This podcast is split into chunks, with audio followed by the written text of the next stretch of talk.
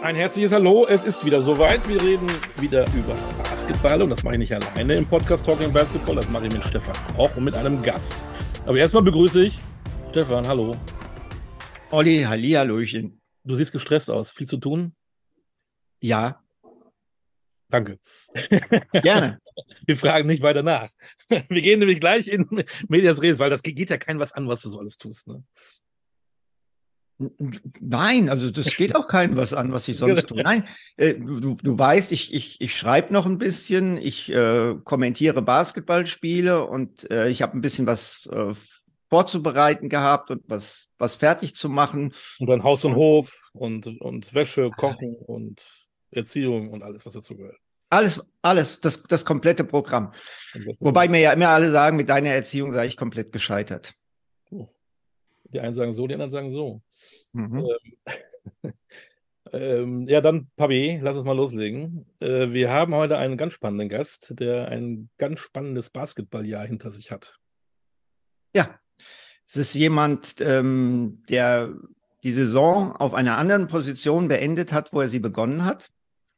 Ähm, auf einer Position, für die er über kurz oder lang eingeplant war, aber wo er, glaube ich, nicht mit gerechnet hat, dass er sie dann so zeitnah schon einnehmen würde. Hast du schon gesagt. Und man würde ihn begrüßen mit einem schönen Moin. Ne? Moin, moin. Ich glaube, man muss, man, man, man, muss, man muss Moin, Moin sagen. Ja, Lieber ja. Gast, be be bevor wir weitermachen, sagt man Moin oder Moin, Moin? Ähm, man sagt Moin zur Begrüßung und dann sagt das Gegenüber Moin, Moin zurück. Hey, was wir jetzt wieder gelernt haben. Damn. Und alles, alles, was mehr ist, jedes Wort mehr ist Sabbeln. ja, willkommen beim Kulturpodcast. wir gehen der Sprachforschung auf dem Grund. Da haben wir natürlich nachher auch noch mal was, weil wir nämlich bei Namen sicherlich auch noch mal einen kleinen Zeitkick machen müssen. Aber ähm, die Frage, die wir dann immer stellen, im Mai sollte das eigentlich der Stefan machen. Stefan, deine ja, Frage. Gerne. Lieber Gast, Hast du einen zweiten Vornamen? Ich habe tatsächlich einen zweiten Vornamen. Der, ist, äh, der lautet Stanislas. Das weiß kaum jemand, aber das ist der zweite Name. Jetzt wissen hey. das Millionen. Wir, wir, haben in diesem Podcast übrigens die weiteren Vornamen deines Chefs äh, mal äh, gemacht und äh, also deines äh, ja, Clubchefs, aber auch ähm, den zweiten Vornamen deines Vorgängers hier auch schon äh, dargelegt. Uh, den wüsste, den zweiten Vornamen meines, den wüsste ich nicht. Aber also die vom Chef, die, die habe ich schon mal gehört. Ich weiß, da wird es kompliziert. Ähm, Sehr kompliziert. Das ich auch nicht merken. Beim Vorgänger weiß ich es gar nicht. Ja. Ja, wen haben wir denn da jetzt, wenn wir schon über Vorgänger und Chef reden und über Stanislas? Äh, wen dürfen wir denn heute begrüßen? Moin nach Hamburg zu. Moin, Banker Stanislas Walowski. Sorry, das war jetzt falsch. Du hättest Moin Moin, Banker Moin. Moin, ja. Also, aber, äh, es könnte natürlich sein, dass ähm, ihr jetzt wütende E-Mails bekommt und, und, Drohbriefe, dass ihr euch von einem äh, gebürtigen Bremer diese Moin- und Moin-Moin-Regeln erklären lasst. Das, ähm, das kann einigen geboren gebürtigen Hamburgern nicht gefallen. Wie begrüßen sich denn die Bremer? Ähm, mit, mit, dem Handschlag. Die reden gar nicht. Hauptsache ehrlich. Ähm, Benka Baloschki. Jetzt, wir haben eben über Sprachforschung geredet. Von der Sprachforschung gehen wir in die Namensforschung. Woher kommt Benka? Benka ist streng genommen die deutsche Übersetzung des schwedischen Namens Bengt. Und der Name kommt in dem Fall, jetzt in meinem Fall, äh, aus dem Astrid Lindgren Buch Kalle Blomqvist, der Meisterdetektiv. Wunderbar. Die Frage wurde dir bestimmt gerade zum ersten Mal gestellt, so wie du sie Ja, deswegen schieße ich die auch so, dass die Antwort kommt. Ähm, Banker heißt ähm, im Übrigen, ich habe ja auch ein bisschen recherchiert, ähm, der Gesegnete, uh. der gute Redner und der, von dem man was Gutes sagt. Was okay. das alles zu dir? Bist ich du ein guter Redner? Also ich bin auf jeden Fall in, in, in mehrerlei Hinsicht gesegnet. Ähm, ja, ich habe ich hab, ähm, so viele tolle Dinge in meinem Leben, das, das, das kann man nur als gesegnet bezeichnen, von wem auch immer. Ich bin jetzt nicht so derjenige, der unbedingt an, an den einen Gott glaubt, aber äh, irgendwelche höheren Mächte wird es da schon geben. Ähm, und die anderen beiden Dinge, das müssen andere beurteilen und ich hoffe, dass das auch welche über mich sagen, ja. Mhm. Stefan, kannst du was Gutes sagen? Denn der Banker ist der, von dem man was Gutes sagt. Kannst du was Gutes sagen? Ja, also er hat zumindest jetzt schon hier in kurzer Zeit bewiesen, dass er ein guter Redner ist, also zumindest ein sehr unterhaltsamer Redner.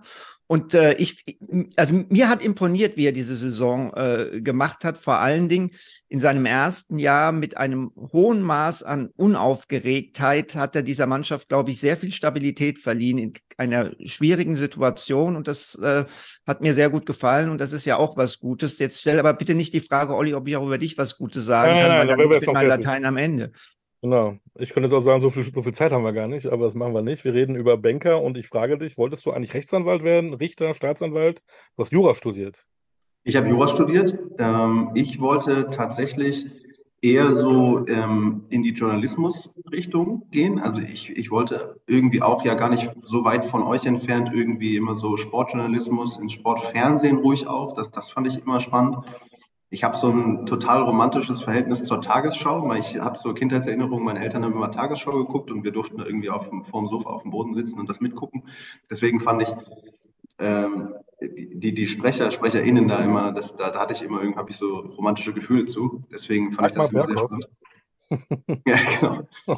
ähm, und da war das Jurastudium, ähm, ich habe mich da mit einigen JournalistInnen unterhalten, vorher, bevor ich das Studium angetreten habe. Und die haben gesagt, ne, Journalismus studieren ist gar nicht so clever, einfach irgendwie lieber was anderes, wo man sich breit aufstellt. Jura war immer da irgendwie dabei und deswegen habe ich das gemacht.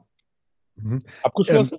Ähm, abgeschlossenes Grund- und Hauptstudium. Ich habe kein Examen gemacht. Okay. Mhm. Wir, wir, wir, haben ja über deinen Vorgänger geredet. Äh, Raul ich hoffe, ich habe ich den zweiten Vornamen noch richtig in Erinnerung. Ich meine Raul Christoph Corner. Kann das sein? Ah, das kann gut sein. Ja, das habe ich schon mal gehört. So, also Raul Christoph Corner, ich hoffe, es ist jetzt wirklich nicht falsch. Also deswegen bleiben wir bei Raul. Äh, hat ja ebenfalls Jura studiert, genau wie du. Habt ihr euch denn mal über juristische Themen ausgetauscht, zum Beispiel so über die aktuellen Bücher von Ferdinand von Schirach oder was in der Art? Also erstmal ist, ist Raul ja tatsächlich äh, Magister, also richtig mit Examen, äh, Jurist, Volljurist, wie man in Deutschland sagen würde. Ich bin nur Halbjurist. Ähm, das heißt, da ist er mir schon noch eine Nase voraus. Und ähm, ich bin mir ziemlich sicher, dass wir beide, ich weiß es, ich habe Ferdinand von Schirach Bücher im Regal stehen, er bestimmt auch, aber so richtig ausgetauscht haben wir uns darüber eigentlich nicht. Ein paar Witze haben wir mal gemacht, so übers Studium, da, da, da konnte man schon ein bisschen miteinander reden drüber, aber ich glaube, wir sind beide auch zu weit davon entfernt, da jetzt irgendwie fachsimpeln zu können. Mhm. Ähm, jetzt bleiben wir aber noch mal so ein bisschen ähm, bei dir, so bei grundsätzlichen. Wie ist es, wenn man an Silvester gleich in doppelter Hinsicht ein neues Jahr beginnt? Weil du hast ja am 1. Januar Geburtstag. Ja, das ist so immer ein bisschen, also in, als ich noch jünger war und äh, dass da noch wirklich mehr um Silvesterfeiern ging, da, da, wenn man ein bisschen jünger ist, im, im jungen Erwachsenenalter, dann ist das ja noch ein bisschen interessanter ähm, da war das dann wenigstens immer geklärt. Ich bin derjenige, der die Party ausrichtet und alle kommen zu mir. Und äh, das hat auch irgendwie eine gewisse, das hat einen gewissen Charme, weil man musste sich nicht großartig damit auseinandersetzen, wo man dieses Jahr jetzt wieder hingeht. Ähm, das hat eigentlich leider auch immer zur Folge gehabt, dass ich an meinem Geburtstag tatsächlich erstens ziemlich hinüber war und zweitens auch immer derjenige war, der putzen und aufräumen musste. Das ist so der, der die Kehrseite der Medaille gewesen. Ähm, und jetzt so im Alter äh, steht eigentlich der, der, Jahreswechsel im Vordergrund und nicht mehr so sehr der Geburtstag. Im, Olli, dieser junge Mann von 35, stimmt das, Banker? Erzählt, redet von, redet von im Alter. Sag mal, wo, wo sind wir denn hier? Ja, das, ist, das, ist, dieser Job, der hat mich in einem Jahr so altern lassen. Das, das ist jetzt spricht jetzt raus, ja. Stefan, du bist ja froh, dass du überhaupt noch 12 Uhr also Silvester äh, erlebst, weil du ja meistens immer um, um halb zehn ins Bett gehst. Die, die, dieses im Alter hat mir das Gefühl gegeben, senil zu sein. so war das natürlich nicht gemeint. Sorry. Wenn man in Bremen geboren wird, dann ist doch eigentlich ganz klar, dass es dann nur die Möglichkeit gibt, zum Fußball zu Werder Bremen zu gehen. Was bei dir auch so? Das ist schon natürlich äh, in Bremen die alles dominierende Sportart und irgendwie auch der alles dominierende Verein. Ähm, da kommt man nicht drum herum, da irgendwie auch mal mit dabei zu sein. Ähm, ich bin natürlich auch zum Fußball gegangen am Anfang, wie die meisten Jungs ja irgendwie in Deutschland. Ähm, und dann bin ich aber relativ schnell meinem großen Bruder zum Basketball hinterhergerannt. Ähm, das war damals BTS Neustadt. einer der größeren Vereine auch in Bremen. Und ähm, als ich da so groß geworden bin, da war der Bremer Basketball gerade so ein bisschen mehr relevant, als er jetzt ist. Da gab es dann mal die Kooperation vom TSV Lesum und des BTS Neustadt, die, die Bremen Roosters hießen die damals. Die haben dann ein paar Jahre in der zweiten Bundesliga gespielt und dann noch in der zweiten Bundesliga Nord. Dann wurde das ja irgendwann wieder geteilt in der Mitte. Also da gab es richtig höherklassigen Basketball und deswegen bin ich dann auch dabei geblieben, glaube ich. Mhm. Wann hast du da angefangen mit, mit Basketball? Wann hast du zuerst mal dran geschnuppert? Das muss so, da war ich vielleicht zehn oder elf oder so, um den Dreh würde ich sagen. Ich habe ich hab eine Zeit lang Fußball, Tennis und Basketball gleichzeitig gespielt. Mein Vater hat, hat damals Tennis gespielt und das fand ich auch cool. Das hat mir auch riesen Spaß gemacht. Und man hat mir nachgesagt, dass ich wahrscheinlich im Tennis sogar das größte Talent hatte. Also da, da hätte ich vielleicht mal bleiben sollen, aber ich war immer schon so ein Mannschaftssportler und ähm, fand es beim Basketball einfach am coolsten. Fußball hat mich irgendwie nicht so richtig abgeholt und Basketball, da habe ich dann auch sehr schnell Anschluss gehabt und gute Freunde gefunden und da, und da bin ich bei geblieben und habe mich da sehr früh auch echt verliebt in den Sport, muss man schon so sagen. Mhm. Du, du was bist fasziniert dich denn da so an diesem, an diesem Sport? Was hast du hast gesagt, du hast andere Sportarten ausprobiert und du bist da hängen geblieben. Es muss ja irgendwas gegeben haben, wo du für dich festgestellt hast, das ist mein Sport. Warum ist das so? Also ich komme, glaube ich, mit der, kam damals mit der Größe des Basketballfeldes besser zurecht als mit dieser Riesengröße des Fußballfeldes. Das war, glaube ich, eine Sache.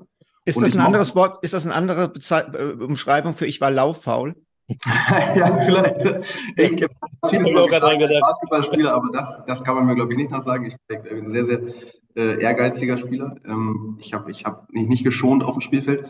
Ähm, nee, ich mochte dieses, dieses, dieses Reaktionelle, also dieses, dass es schnell hin und her geht, dass viel passiert auf engen Raum, so dass man ja viele Ballberührungen hat, ne? dass, dass es hin, dass man angreift unverteidigt. So, das, das hat mir, glaube ich, wenn ich das jetzt so im Nachhinein bewerten müsste, war es das wahrscheinlich.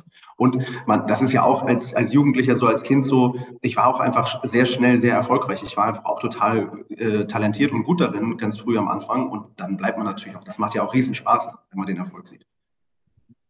Du, du hast gesagt, du warst talentiert, du warst erfolgreich und du bist dann nach Oldenburg gewechselt. Das ist ja nun mal ähm, da oben in der Ecke der Vorzeigeklub äh, mit dem Ziel, mit dem Traum, Profisportler zu werden?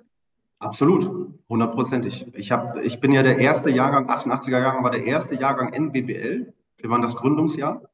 Und es gab in Bremen eine Mannschaft auch, einen Zusammenschluss wieder aus mehreren Mannschaften. Und ich hatte aber schon vorher ganz lange Kontakt mit dem, mit dem Oldenburger Trainer damals gehabt. Ähm, und, und der hat ja, sich richtig um mich bemüht auch und ähm, hat mir da eine Perspektive aufgezeigt, dass es da auch einen Anschluss gibt an die, an die zweite Mannschaft und dann auch an die Bundesligamannschaft. Und ich wollte das unbedingt ausprobieren. Ich habe da zu dem Zeitpunkt echt noch diesen Traum gehabt, ich will ähm, Profibasketballer. Ja.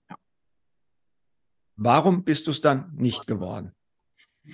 Ich, ich glaube, dass ähm, ich das schon geschafft hätte, mich irgendwie in diese Mannschaft hinein zu trainieren, aber ich benutze auch das Wort trainieren dann ganz bewusst, ähm, weil mein körperliches Talent einfach nicht mehr hergegeben hätte. Also ich bin weder besonders schnell noch besonders äh, kann ich hoch springen. Äh, oder ich, ich habe immer unglaublich hart gearbeitet ich habe immer ähm, das Spiel, glaube ich, sehr, sehr gut verstanden und, und ich war, war immer irgendwie ein Mehrwert. Also ich hätte nicht gestört, aber ich wäre auch nicht der Spieler gewesen, der in Oldenburg zu dem Zeitpunkt auch so ansatzweise aufs Feld gekommen wäre.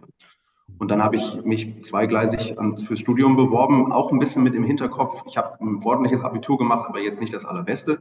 Und habe gedacht, na, vielleicht gibt es noch ein paar Wartesemester und so lange spiele ich die Karte hier in Oldenburg noch. Aber ich habe dann sofort zum Sommersemester einen Platz in Hamburg bekommen und habe dann gesagt, okay, dann ist es jetzt das Studium als Bremer nach Hamburg. Das ist doch, sag ich mal so. Von Köln nach Düsseldorf. Wie von Köln nach Düsseldorf, genau. Wie von Gelsenkirchen nach Dortmund, Olli, ne? Wie von. von Frankfurt nach Offenbach. Ja, genau. Ich, ich kenne ja jetzt nicht das Testament von meinem Vater, aber ähm, ich könnte mir vorstellen, dass da schon noch eine böse Überraschung irgendwann kommt. Ich habe zwei Städte in der engeren Auswahl gehabt. Ich habe mich in Berlin beworben und ich habe mich in Hamburg beworben und ich habe den Platz, in, den Studienplatz in Hamburg früher bekommen, aber ich hätte vielleicht auch nach Berlin gehen können und mein Vater, es war völlig klar, ja, du gehst ja nicht nach Hamburg. Wenn die zwei Städte zur Auswahl hast, dann gehst du ja nicht nach Hamburg, dann müssen wir gar nicht drüber reden. Und ich muss auch sagen, meine damalige Freundin hat auch in Hamburg gewohnt, dann die hat ah. auch zu studieren. Das war dann auch noch ein Grund. Aber wir haben das überwunden. Wir haben ein gutes Verhältnis wieder miteinander, mein Vater und ich. Wieder. Mit der Freundin auch? Ja, die, doch, mit der auch, ja, immer noch. Meine Freundin, aber immer noch, immer noch. Auch wieder ein gutes Verhältnis.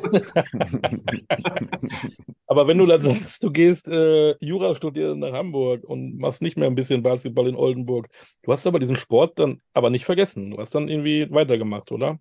Ich habe weitergespielt. Äh, ich bin dann ähm, in, in Stade gelandet über einen, einen, Bekannten, der gesagt hat, ey, ich, da ist eine Mannschaft und die, die suchen noch Spieler und die sind ambitioniert. Die waren damals in der zweiten Regionalliga und ich wusste, ich habe nicht so viel Zeit.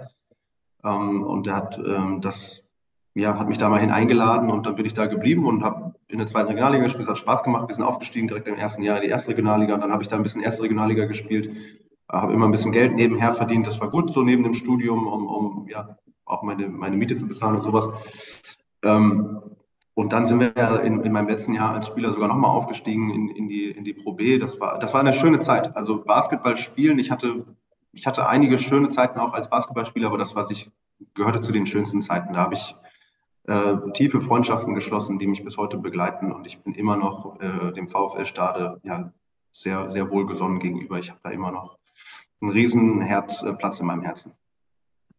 Wann hast du denn für dich dann festgestellt, dass es nicht nur der Spieler Banker sein muss, sondern auch möglicherweise auch die Trainerbank interessant sein könnte? Ja, das kam eigentlich viel plötzlicher, als, als sich das jetzt vielleicht aussieht so im Nachhinein. Ich habe ähm, so eine Routineuntersuchung am, am Knöchel machen lassen vor meiner letzten Saison als Spieler und ähm, das war so eine OP-Nachuntersuchung, da war alles gut. Und dann habe ich dem, dem Arzt da gesagt, du, meine Hüfte, die zwickt auch schon irgendwie seit, seit ein paar Monaten, da kannst du mal ein Bild von machen, lass uns mal drauf gucken. Und der hat dann mit den Bildern, als er die gesehen hat, gesagt, oh, das äh, sieht richtig, richtig blöd aus. Also eigentlich musst du damit jetzt aufhören, äh, wenn du nicht mit, mit jetzt 35 eine neue Hüfte haben willst. Ähm, da ist schon einiges an, an Arthrose und hm, sieht nicht mehr gut aus. Und ich habe mich dann entschieden, diese Saison auf jeden Fall zu spielen, weil das war wirklich kurz vor der Saison. Das war in der Saisonvorbereitung und habe aber dann entschieden, okay, das ist die letzte auf diesem, mit diesem Pensum. Und in dieser ja sehr erfolgreichen Saison hat der damalige Trainer Matthias Weber, den gibt es ja auch noch, äh, Stefan, den kennst du ja wahrscheinlich sogar auch irgendwie. Ja. Der ist mittlerweile 3 gegen 3 Nationaltrainer. Ähm, der hat gesagt, das wird mein letztes Jahr als Trainer. Und dann haben wir uns im Laufe der Saison angefangen, darüber auszutauschen. Und er hat mich da so gesehen. Ich habe mich da selber gar nicht so gesehen zu dem Zeitpunkt noch. Er hat mich da gesehen und ähm, je mehr wir darüber gesprochen haben und uns darüber auseinandergesetzt haben, desto größer wurde die Lust auf dieses Abenteuer und im Endeffekt habe ich mich dafür entschieden, das zu machen und ich habe es nie bereut. Es war eine, eine, super Erfahrung. Und wann, wann wurde klar, dass aus diesem Abenteuer äh, ein Beruf werden könnte? Wann ist das Berufsziel Trainer entstanden? Ad hoc oder als Prozess? Nicht ad hoc. Ich habe schon auch Blut geleckt, direkt. Das hat schon echt großen Spaß gemacht. Ähm, ja, wahrscheinlich mit dem Schritt dann zum, zu, zu den Towers, würde ich sagen. Ähm, dann der Schritt rüber nach zwei Jahren äh, als Assistenztrainer, damals dann in die Pro A. Da kam dann irgendwann der Zeitpunkt, ich glaube, ich glaube ein Jahr habe ich es noch zweigleisig gemacht, das erste Assistenztrainerjahr mit dem Studium und dann war klar, okay, jetzt nähert sich dieses Studium eben dem Ernstfall Staatsexamen und das beim Basketball wird auch immer mehr. Ich kann es nicht mehr zweigleisig machen und jetzt muss ich eine Entscheidung treffen. Oder ich mache beides halbherzig, wofür ich nicht der Typ bin. Ähm, und dann habe ich darüber wieder lange nachgedacht, äh, mich mit meinen Eltern damals beratschlagt und ähm, habe auf die Karte Basketball gesetzt. Und ähm, ja, mein Vater, jetzt vorhin habe ich noch einen Witz gemacht, aber da war er ähm, unglaublich supportive und, und, ist selber Jurist sein ganzes Leben lang äh, immer noch, ist er gewesen, ist immer noch und hat damals gesagt, du folg deinem Herzen und folg deiner Leidenschaft. Und alles andere kannst du hinterher immer noch machen. Also du kannst immer noch irgendwann Staatsexamen schreiben, wenn du es machen willst. Und, und jetzt äh, setz alles auf dich selber und auf, auf die Karte Leidenschaft und, und let's go, mach. Und ja, ist natürlich toll, von seinen Eltern so unterstützt zu werden. Und ich habe ähm, den Mut gefunden, mich so zu entscheiden. Und bis jetzt ähm, habe ich es nicht bereut. Was wolltest du, als du damals entschieden hattest, Trainer zu werden, was wolltest du für ein Trainer sein? Hattest du oh, das, das wusste ich, da, da, da hatte ich noch keine Vorstellung von. Ich, da, ich bin wirklich, ich bin in meiner Situation in Stade ins eiskalte Wasser gesprungen, ohne irgendwelche Trainerlizenzen und ohne irgendwelches Know-how ähm, und hat das dann alles in der Zeit gemacht in Stade, meine C-Lizenz, B-Lizenz, A-Lizenz, das habe ich dann alles hintereinander weggemacht. Aber erstmal war das Überlebenskampf und, und diesen Beruf lernen, so Learning by Doing. Und dann in, bei den Towers, das war eine super Situation. Haben wir da Tabashi über die Schulter schauen und nochmal wieder einen Schritt zurück machen, aus der Schusslinie raus und lernen und lernen, lernen, lernen, lernen, lernen. Das war für mich das Ziel. Und da habe ich mich nicht mit äh, Trainerpersönlichkeit auseinandergesetzt, sondern einfach nur, ich will diesen Beruf von der Pike auf lernen. Und, ähm, hatte hier bei den Towers einfach eine wunderbare Situation, dass ich mehreren sehr erfahrenen und guten Trainern über die Schulter schauen konnte. Dann, dann, dann knüpfe ich jetzt mal an Ollis Frage an und formuliere sie ein bisschen anders. Du hast Hamed erwähnt, du mhm. warst aber auch Assistant bei Mike Taylor, bei, bei Petro Kayes und äh, bei Raul Korner. Wer von diesen Trainern hat dich am meisten geprägt und den meisten Einfluss darauf genommen, wie du dich heute selbst präsentieren möchtest an der Seitenlinie? Das ist eine ähm, eine vielschichtige Antwort, glaube ich. Also ich habe von allen Trainern unglaublich viel mitgenommen. Basketballerisch am nächsten bin ich ganz klar bei Petro dran, was unsere Auffassung von Basketballspielen anbelangt. Da, da, haben wir einfach unglaublich gut miteinander funktioniert und waren da echt auf einer Wellenlänge. Deswegen hat das auch wahnsinnig viel Spaß gemacht, die zwei Jahre. Ähm, er ist ein ganz anderer Typ als ich er ist äh, von seiner Kommunikation und von seinem Auftreten her ein komplett anderer Typ als ich. Ne? Also da kann ich mir jetzt nicht so viel von ihm abschauen oder will ich auch gar nicht. Da bin ich schon ich selber und da bin ich anders. Aber inhaltlich, Basketball, haben wir schon sehr, sehr ähnliche Ideen. Ähm, und wie gesagt, Hamid Atabashi war der Erste. Und ähm, da, da habe ich schon das Gefühl, da habe ich auch unglaublich viel gelernt. Einfach auch über die, einfach ja den Beruf und die Profession Basketballtrainer was ja auch, und, und das ist ja in Deutschland immer noch so, das ist ja kein, kein richtiger Beruf in dem Sinne, das ist ja kein vorgeschriebener Weg. Das, das ist ja immer noch sehr, sehr individuell und da muss man schon viel Mut haben, das zu machen. Und er hatte äh, den Mut, mich damit, mich an die Hand zu nehmen und, und mich richtig machen zu lassen und mich lernen zu lassen. Da bin ich bis heute unglaublich dankbar für. Spieler fragt man immer gerne, wo sind denn noch deine Schwächen, woran arbeitest du denn noch, damit du noch deinen, deinen Ablauf, deinen, deinen Körper äh, perfektionierst? Wie ist es da eigentlich beim Trainer? Siehst du bei dir noch Schwächen, an die du arbeitest? Ja, na klar, auf jeden Fall. Ähm, ich, ich bin immer noch wahnsinnig jung. Ich habe, also die, die, Erfahrung, die kann man sich nicht an, anlesen, die muss man machen. Das, da, da muss ich geduldig bleiben und einfach meinen Weg weitergehen. Aber ich glaube, dass ähm, gerade auf so einer ich versuche mich ähm, mit, also mit einer Trainerin auch mental vor allen Dingen auch weiterzuentwickeln und vorzubereiten. Herr Stefan hat vorhin diese Ruhe angesprochen. Also es ist auch alles, das kommt ja nicht einfach nur so, das ist auch harte Arbeit und ähm, da versuche ich immer besser zu werden und im Spiel einfach einen klaren Kopf zu bewahren und, und die richtigen Entscheidungen zu treffen. Im Training habe ich eine sehr, sehr genaue Vorstellung davon, was ich machen möchte und wie ich an meine Ziele komme. Ich glaube, da, das, das ja, da geht es auch weiter um Erfahrung sammeln und einfach am Puls der Zeit bleiben, sich basketballerisch inhaltlich weiterentwickeln. Aber gerade diese Spielsituation, das ist natürlich was Besonderes. Da gucken dir ein paar tausend Leute auf die Finger und am Wochenende sind die Kameras drauf und du wirst geprüft in dem, was du tust. Das ist eine unglaublich besondere Situation. Das hat ja kaum jemand in seinem Beruf. Und äh, mit diesem Druck umzugehen ähm, und das auszuhalten zu können, bei sich zu bleiben und kühlen Kopf zu bewahren, da, das ja, bedeutet viel Arbeit. Wie sehr hat dich das gestört, dass auch immer auch das Alter eine Rolle spielt? Wir haben ja das Beispiel auch in der Fußball-Bundesliga gehabt mit Julian Nagelsmann, wo es immer spätestens im zweiten Satz gesagt wurde, der jüngste Trainer der Bundesliga, der jüngste Trainer der Bundesliga. Und dann wurde er dann gefeuert, dann heißt es ja, ist ja klar, der ist noch so jung. War das bei dir auch ein Thema, weil ja einige Spieler ja auch ähnlich alt sind wie du? War das irgendwann für dich ein Thema oder ist das medial einfach aufgesetzt? Hm, ich glaube, also müsstest du jetzt die Spieler fragen, aber ich glaube, bei uns in der Mannschaft spielt das überhaupt keine Rolle. Ähm, Klar wird das von außen ja auch immer so ein bisschen benutzt. Ne, bei Julian Nagelsmann, ja, ich glaube, der kann zu Hause sitzen und äh, darüber schmunzeln. Also der, der sitzt, glaube ich, in einer guten Position. Der weiß, dass er ein guter Trainer ist. Der wird schon seine nächste Situation finden. Ähm, hier in Hamburg, ja, spielt das auch jetzt mittlerweile gar nicht mehr so eine Rolle. Beim ersten Mal, als ich die Mannschaft übernommen habe, damals als Hamid entlassen wurde, da war ich ja wirklich noch sehr jung. Da, da wurde das schon mehr thematisiert. Ähm, jetzt, jetzt spielt das eigentlich gerade keine Rolle mehr. Jetzt bist du aber in Hamburg und ähm, eine Stadt natürlich, wo der Fußball über allem stimmt, aber Stefan hat es ja mal gesagt, da gibt es nur noch Zweitligisten. Ich glaube, Handball ist mittlerweile auch mal erste Liga. Äh, wie wird Basketball in Hamburg wahrgenommen? Wie nimmst du das wahr? Bist du nicht dann auch ein bisschen auch mehr im Fokus, als wenn jetzt der HSV und St. Pauli in der, Fußball in der ersten Liga spielen würden? Ich glaube, dass das fast keine Rolle spielt hier in Hamburg, in welcher Liga die Fußballer sind. Das ist, meine, das ist mein Gefühl. Ähm, der HSV und St. Pauli stehen über allen Dingen. Das, da ist kein Herankommen, das wissen wir auch. Das ist auch nicht schlimm. Ähm, es geht ein bisschen darum, sich, oder ein bisschen, es geht darum, sich als zweite, an die zweite Stelle zu setzen, darunter unter den beiden Fußball-Bundesligisten.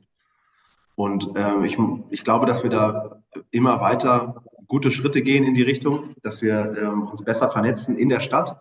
Das geht bei uns vor allen Dingen viel um ähm, die, die Jugendarbeit auch, also dass wir an den Schulen mehr stattfinden, dass wir mehr AGs haben, dass wir mehr Jugendmannschaften haben, dass wir also mehr in, diese, in der Breite sind und dadurch dann auch über die Eltern wahrscheinlich ne, mehr wieder zum Gesprächsthema werden. Ähm, ganz, ja, mit den Handballern konkurrieren wir ein bisschen, aber ähm, eigentlich am, am, Fußball kommt keiner vorbei, das wissen wir auch. Ich muss sagen, ich jetzt persönlich kann hier ein total äh, entspanntes Leben führen. Mich erkennt jetzt keiner auf der Straße oder so. Ja, noch nicht. Obwohl so du jetzt Headcoach einer, einer Bundesligamannschaft im Basketball und man erkennt dich nicht? Oder hast du ein Hoodie auf, Sonnenbrille und. Ganz selten, ganz selten sagt mal jemand Hallo. Aber da sind wir Norddeutschen, sind ja auch da, sind ja unterkühlt hier. Ne? Hier wird man noch rübergelassen. Hier kann man noch, noch ganz entspannt leben. Mal eben eine kleine Pause für euch, aber hier eine kurze Werbeunterbrechung, denn wir freuen uns sehr über unsere neue Partnerschaft mit Replay Basketball. Das ist der Online-Shop für Basketballer. Dort bekommt ihr wirklich alles, was ihr für diese wunderbare Sportart benötigt. Schuhe, Trikots oder die Ausstattung für Training, Spiel und Freizeit, einfach alles. Und damit ihr euch draußen genauso über diese brandneue Kooperation wie wir freuen könnt, bekommt ihr exklusiv 10% on top auf das gesamte Sortiment. Nutze den Code TalkingBasketball-10 bei deinem Online-Kauf und schon hast du dein super Schnäppchen. Also einkaufen bei Replay Basketball und Podcast hören bei Talking Basketball.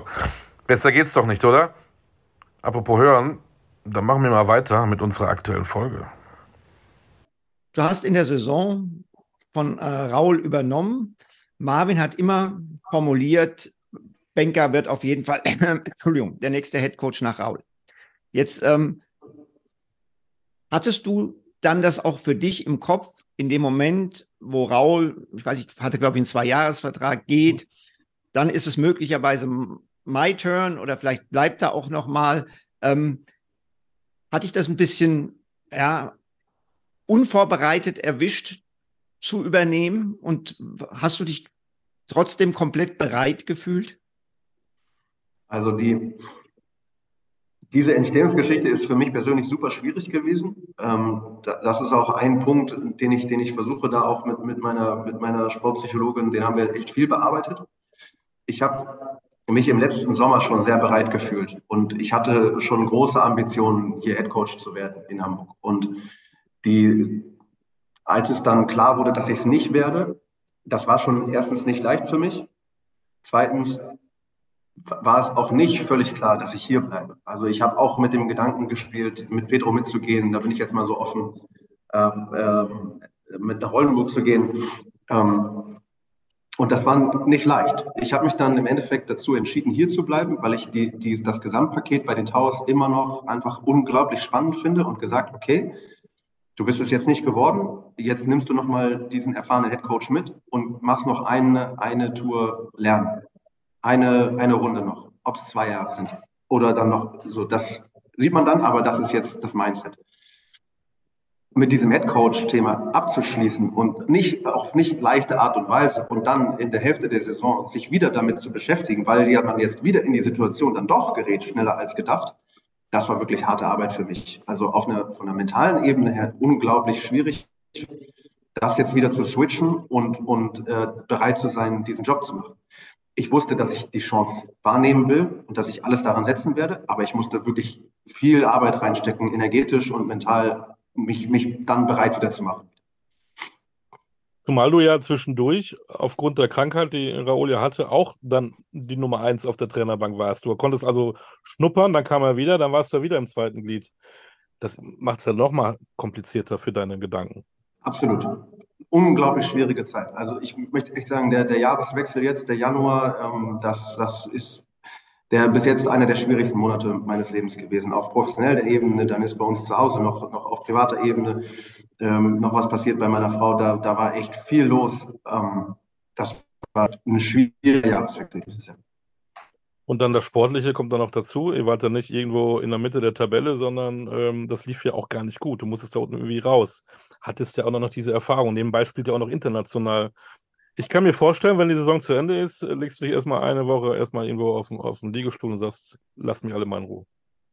Ja, ich, also das ja schon, ich habe schon so einen leichten Schnupfen. Ich glaube, ich werde dann erstmal richtig ordentlich krank ähm, nach der Saison, wenn ich dann so einmal loslasse. Ja, klar, das war, das war eine sehr schwierige Situation und ich habe die Mannschaft übernommen. Ähm, das erste Spiel war ein Eurocup-Spiel, glaube ich, direkt gegen Podgorica. Da haben wir irgendwie mit einer verlängerten Pro B-Mannschaft gespielt, weil alle Leute aus dem Ulm-Spiel noch angeschlagen waren. Und das, das zog sich dann ja auch so durch. Also ich habe bis heute nicht, nicht zwei Wochen am Stück mit der gleichen Mannschaft trainiert. Das, da, da, da haben sich ständig welche verletzt und sind raus und wieder rein. Und unglaublich schwierig. Und dann die Ergebnisse in, in der Bundesliga, da war dann richtig Druck drauf. Also das Bayreuth-Spiel zu Hause, dieser Abstiegsgipfel, den wir dann da hatten, ähm, so eine Drucksituation habe ich vorher noch nicht erlebt, auch nicht als Assistenztrainer. Und ähm, ja, ich bin, ich bin wahnsinnig stolz ähm, auf die Mannschaft, dass wir das geschafft haben. Dass wir dann, wenn der Druck am höchsten war, dann haben wir die Spiele gewonnen. Das hatten wir ein paar Mal. Das hatten wir gegen Bayreuth, das hatten wir gegen Frankfurt zu Hause. Das hatten wir aber auch im Eurocup dann gegen Trento zu Hause, wo es wirklich um was ging. Also die größten Drucksituationen haben wir sehr gut gemeistert dieses Jahr. Hast du denn in den letzten vier Monaten überhaupt mal eine Stunde gehabt, wo du mal andere Gedanken hattest als Basketball oder wie meistere ich diese Situation?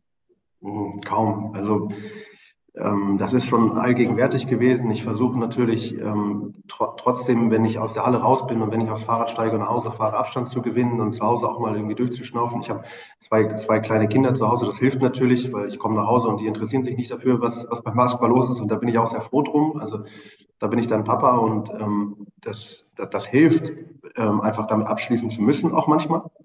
Ich weiß gar nicht, wie ich das ohne machen würde. Ähm, aber na klar, nimmt man das auch mit nach Hause und dann, wenn die Kids im Bett sind, dann geht es auch wieder weiter und dann wird wieder Video geguckt und das nächste Training vorbereitet und telefoniert. Das ist schon ein sehr, sehr intensiver Job, das ist klar. Ist es denn trotzdem für dich ein Traumjob geblieben? Ein, absolut, absolut. Ich ähm, gehe weiterhin jeden Tag gerne zur Arbeit und ähm, kann nachts gut schlafen. Und das sind so zwei Parameter, die, die für mich sehr wichtig sind. Ähm, Olli hat es angesprochen, kaum Zeit, was anderes zu machen. Wenn jetzt der Sommer kommt, klar, es geht dann Recruiting, die Mannschaft fürs nächste Jahr zusammenstellen.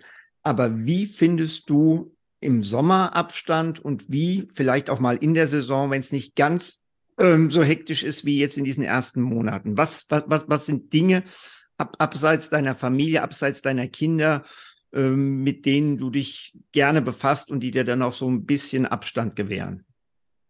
Also ich versuche ähm, selber auch ähm, hier und da noch Basketball zu spielen. Also ich habe da noch so eine, so eine Hobby-Truppe, wo ich, wo ich ähm, in, zumindest in der WhatsApp-Gruppe drin bin, wo ich immer mal zum Training hinkommen kann, wenn ich das will. Also ich, da kann ich schon, wenn, immer wenn ich Basketball spiele, das ist mein ganzes Leben lang schon so. Solange ich auf dem Feld bin und Basketball spiele, denke ich an nichts anderes. Das ist also mein absoluter Hafen so immer schon gewesen. Also das versuche ich ähm, irgendwie halbwegs regelmäßig einzubauen. Und ich bin jemand, ich, ich bin ein Beziehungsmensch. Ähm, meine Freundschaften sind mir unglaublich wichtig. Das habe ich, glaube ich, mehr so von meiner Mutter mitbekommen, die irgendwie in der ganzen Welt irgendwie ihre Freundschaften so pflegt. Ähm, ich ich versuche, meine Freunde regelmäßig zu sehen und auch diese Beziehungen zu pflegen. Und manchmal habe ich auch so Termine oder, oder ja, so Abendessen oder Kartenspielen oder so, wo ich dann vorher sage, so, und jetzt reden wir heute jetzt auch mal bitte nicht über meinen Beruf, weil das ist irgendwie, das ist ja auch einer dieser Berufe, wo dann alle immer nachfragen. Also wenn ich irgendwo, irgendwo eingeladen bin, dann fragen immer alle, dass das nicht alles, wie aufregend das alles ist. Und manchmal kündige ich dann vorher an bei meinen engsten Freunden so, heute reden wir mal über die Architekten bitte und nicht über die Basketballer und ähm, bin dann so auch ganz froh, einfach mal zuzuhören und da, darüber zu reden. Ich fand es eben schon gut. Äh, wie lenkst du dich ab vom Basketball? Ja, ich gehe Basketball spielen. Falsche Antwort. Aber ist für mich wirklich was anderes. Ich habe auch, auch als Assistenztrainer habe ich wirklich noch ein bisschen hier so Oberliga und zweite Regionalliga und so gespielt manchmal. Und mit, mit Ansage immer, ey, ich habe hier nichts mit dem Coaching zu tun. Ich komme hier hin zum Basketballspielen und da kann wirklich stehen, wer will, äh, in den Auszeiten und mir sagen, was ich zu tun habe. Ich, ich denke da nicht drüber nach, ich mache das einfach. Ich denke nicht drüber nach, was jetzt taktisch klug wäre oder nicht. Ich mache einfach, was du sagst und ich spiele einfach. Und das, ja, das hilft mir. Denk, denkst du denn auch mal drüber nach, was es für deine Hüfte bedeutet? Ich versuche das, ich merke das dann. Ich, den, den Denkzettel kriege ich hinterher immer. Das tut dann schon ein paar Tage weh, aber jetzt versuche ich auszublenden. Das lasse ich mir auch nicht nehmen. Das mache ich dann auch mit kaputter Hüfte. Okay. Du hast eben gesagt, das ist ein, dein Traumjob, auch nach dieser wilden Zeit. Gibt es etwas, was dir in diesem Job auf den Sack geht? Ähm, ja, ich, hier im, äh, ich war ja auch schon in dem, in dem äh, Korbleger-Podcast, da wurde das auch schon gefragt. Ähm, oh. Fliegen. Ich, ich, ich habe keine Flugangst.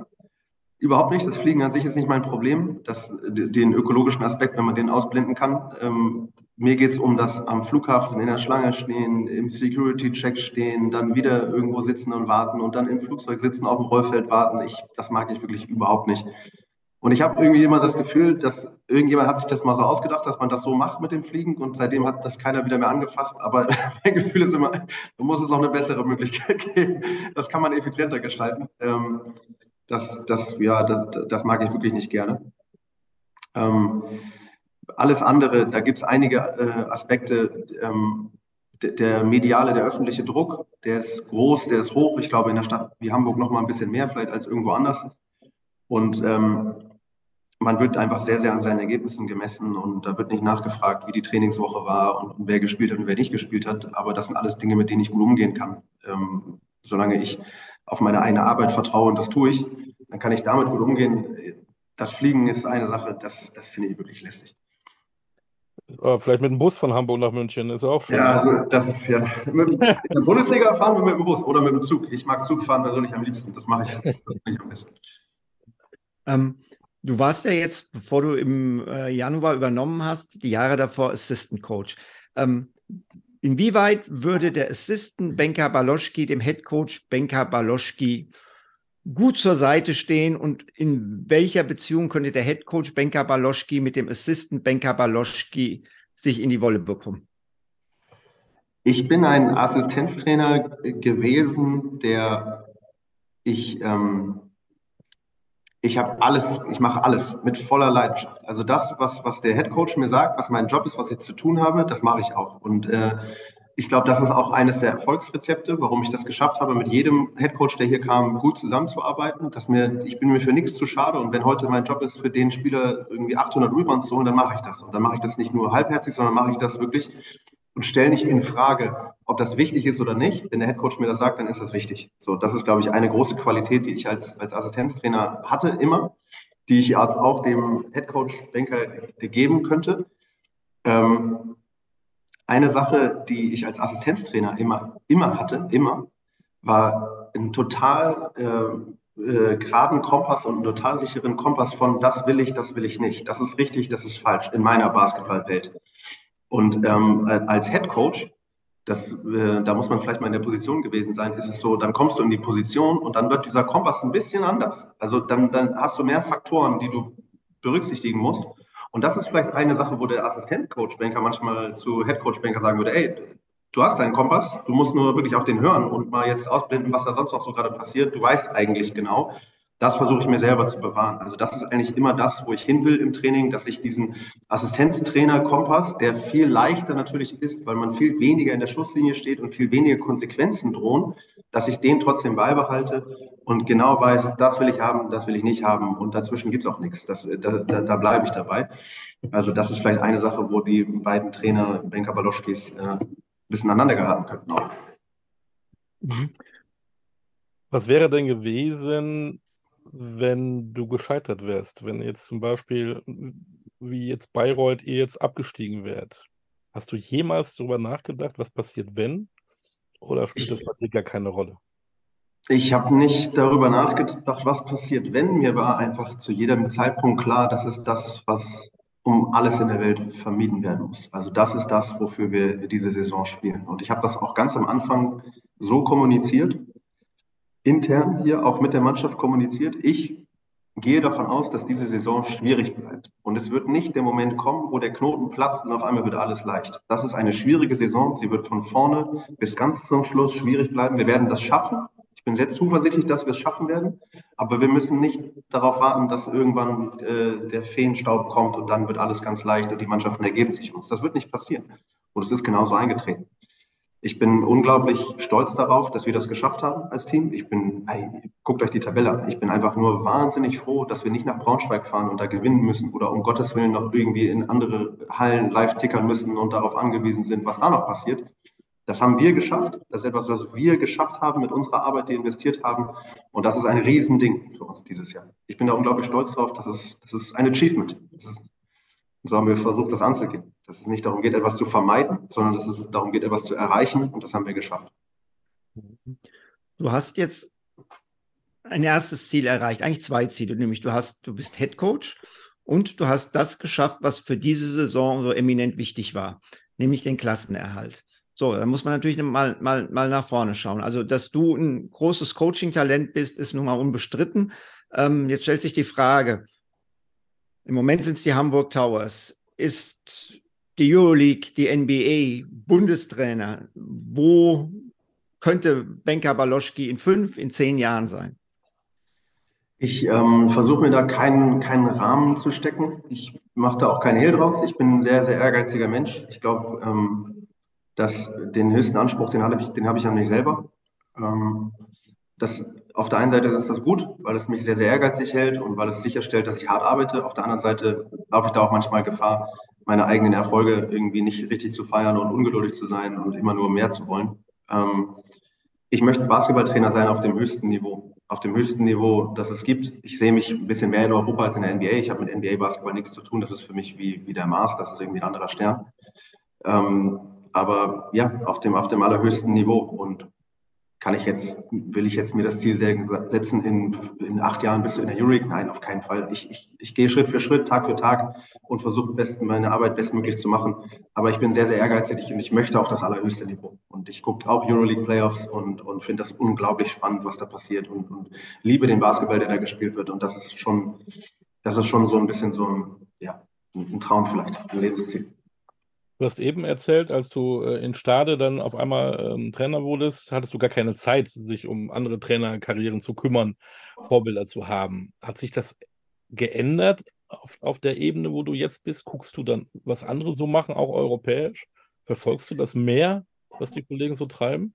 Ja, ich gucke mehr, weil ich ähm, auch einfach viel mehr verstehe, weil ich, glaube ich, einen ganz anderen Horizont habe mittlerweile, als ich damals hatte. Da habe ich wirklich irgendwie von Training zu Training äh, irgendwie mich über Wasser gehalten.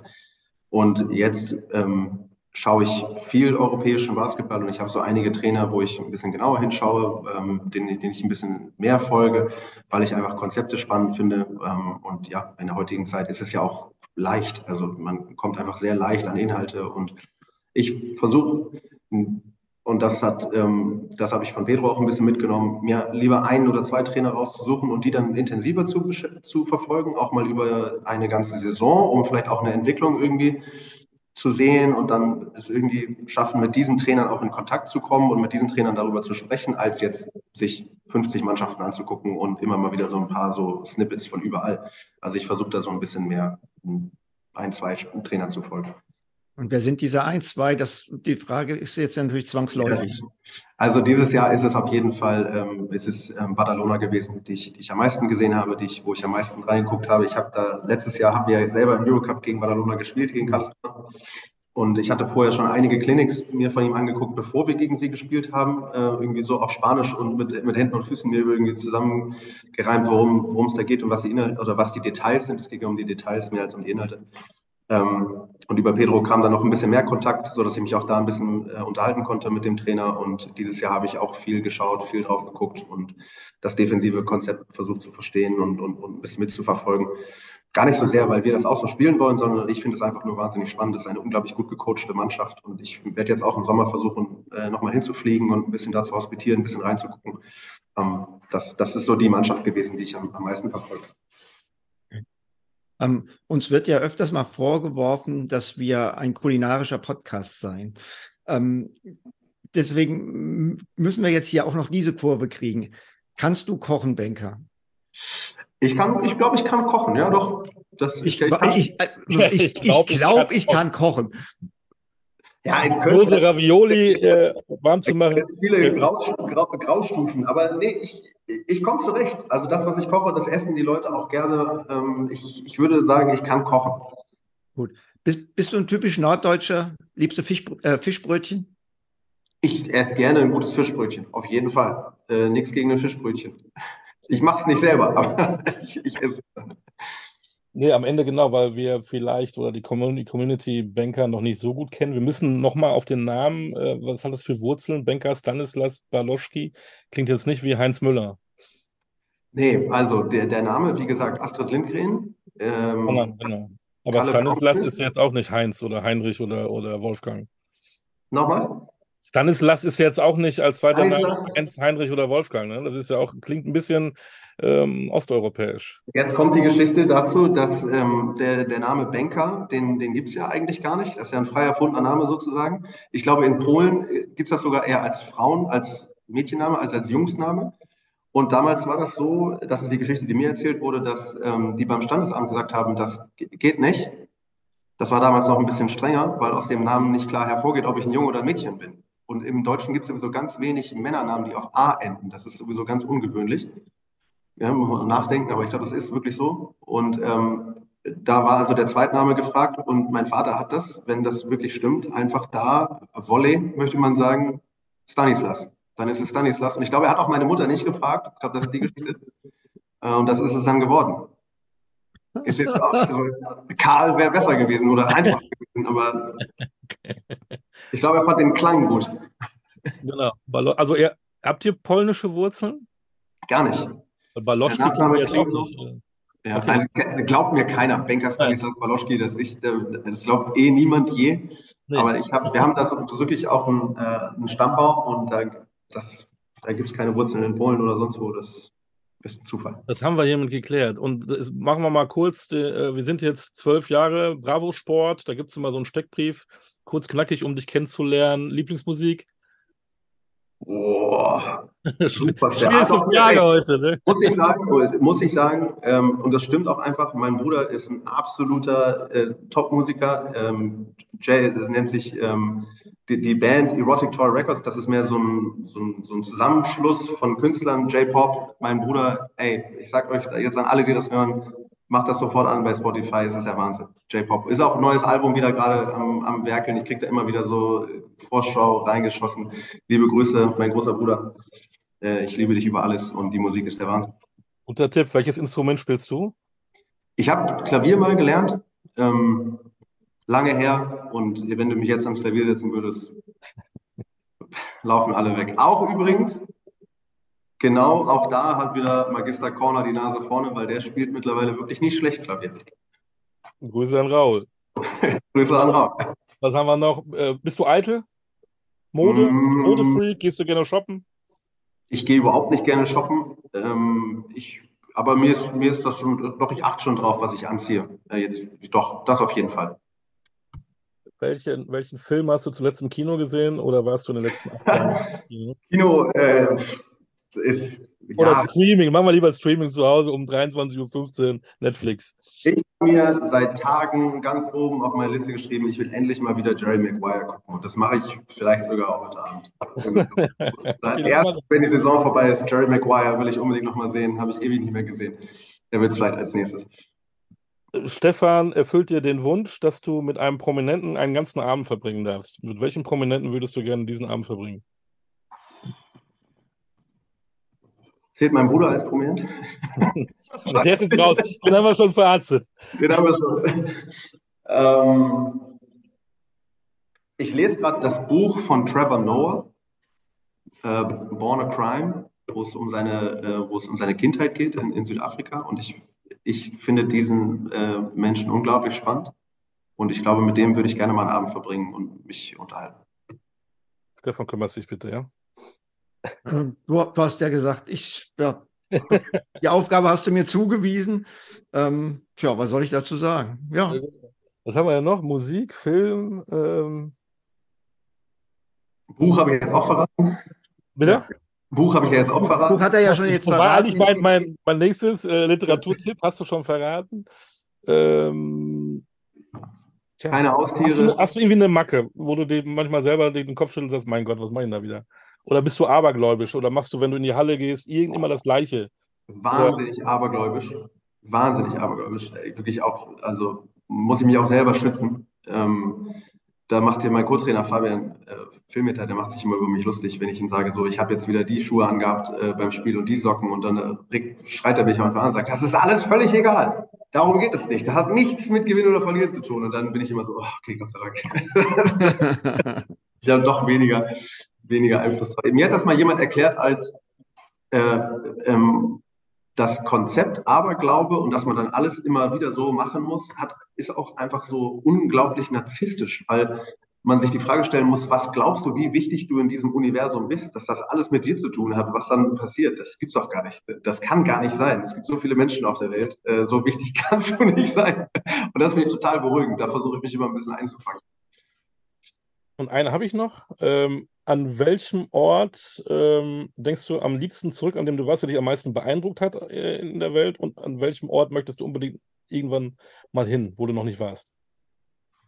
Ähm, ich habe mal eine Reise gemacht, ähm, die nach Vancouver. Ich bin nach Vancouver geflogen und bin dann den, den, den Highway, Highway One darunter gefahren bis nach Los Angeles und äh, wieder hoch auch. Und dann da, also das war das, das Beeindruckendste, was ich bis jetzt gesehen habe in meinem Leben. Äh, sowieso diese Region da, Vancouver, äh, Vancouver Island davor vorgelagert, das ist einfach unbeschreiblich schön. Das, das, das war Wahnsinn. Ich muss sagen, ich habe schon viel gesehen. Da, ähm, ich bin ja noch so jung, äh, dafür habe ich schon sehr viel gesehen. Ähm, ich habe mal direkt nach dem Zivildienst mal so eine kleine halbe Weltreise gemacht, ähm, wo ich einen Freund unter anderem auf, auf Hawaii besucht habe. Ähm, das war auch unglaublich, also unglaubliche Erfahrung ähm, da denke ich immer noch sehr, sehr gerne dran zurück. Und ähm, wo ich gerne mal hin will, ähm, ich, ich, ich würde gerne mal nach Japan, glaube ich. Das finde ich irgendwie spannend. Aber ich, vielleicht bleibe ich da beim Basketball und ähm, beantworte das vielleicht so. Ich möchte gerne mal als Head Coach in irgendeine Euroleague-Halle in, in Europa. Äh, vielleicht ist das, der, das das Ziel. Da war er wieder beim Basketball. Ja. Ja, dafür drücken wir natürlich dann ganz dicke die Daumen, Benker. Ganz, ganz herzlichen Dank für deine Zeit. Ähm, das war sehr unterhaltsam, aber auch mit wirklich, äh, finde ich, sehr guten und äh, ja, wie, wie, wie, soll ich sagen, inspirierenden Einblicken. Ja, so möchte ich es mal nennen. Dankeschön. Vielen Dank für die Einladung.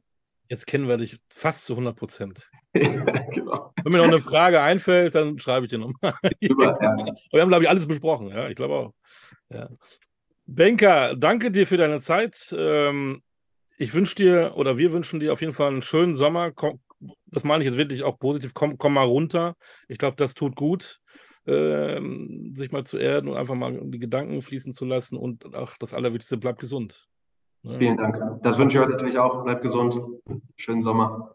Alles Ebenso. Danke. Alles das war der Podcast Talking Basketball mit Stefan Koch und Benka Stanislas Baloschki. Wir hören uns wieder. Macht's gut, Leute. Ciao. Ciao, ciao.